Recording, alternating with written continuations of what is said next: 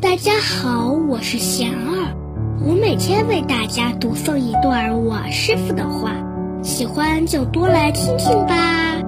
我师傅说，正确与错误本身就是一个主观的判断，不必用一个标签去定义一切。人与人之间不一定要事事一致才没有矛盾，只要怀着宽阔的心，彼此包容、理解、体谅。许多冲突也都不会发生了。大家有什么问题，有什么想问我师傅的，请给贤儿留言，贤儿会挑选留言中的问题，代为向师傅请教，然后在今后的节目中回答哦。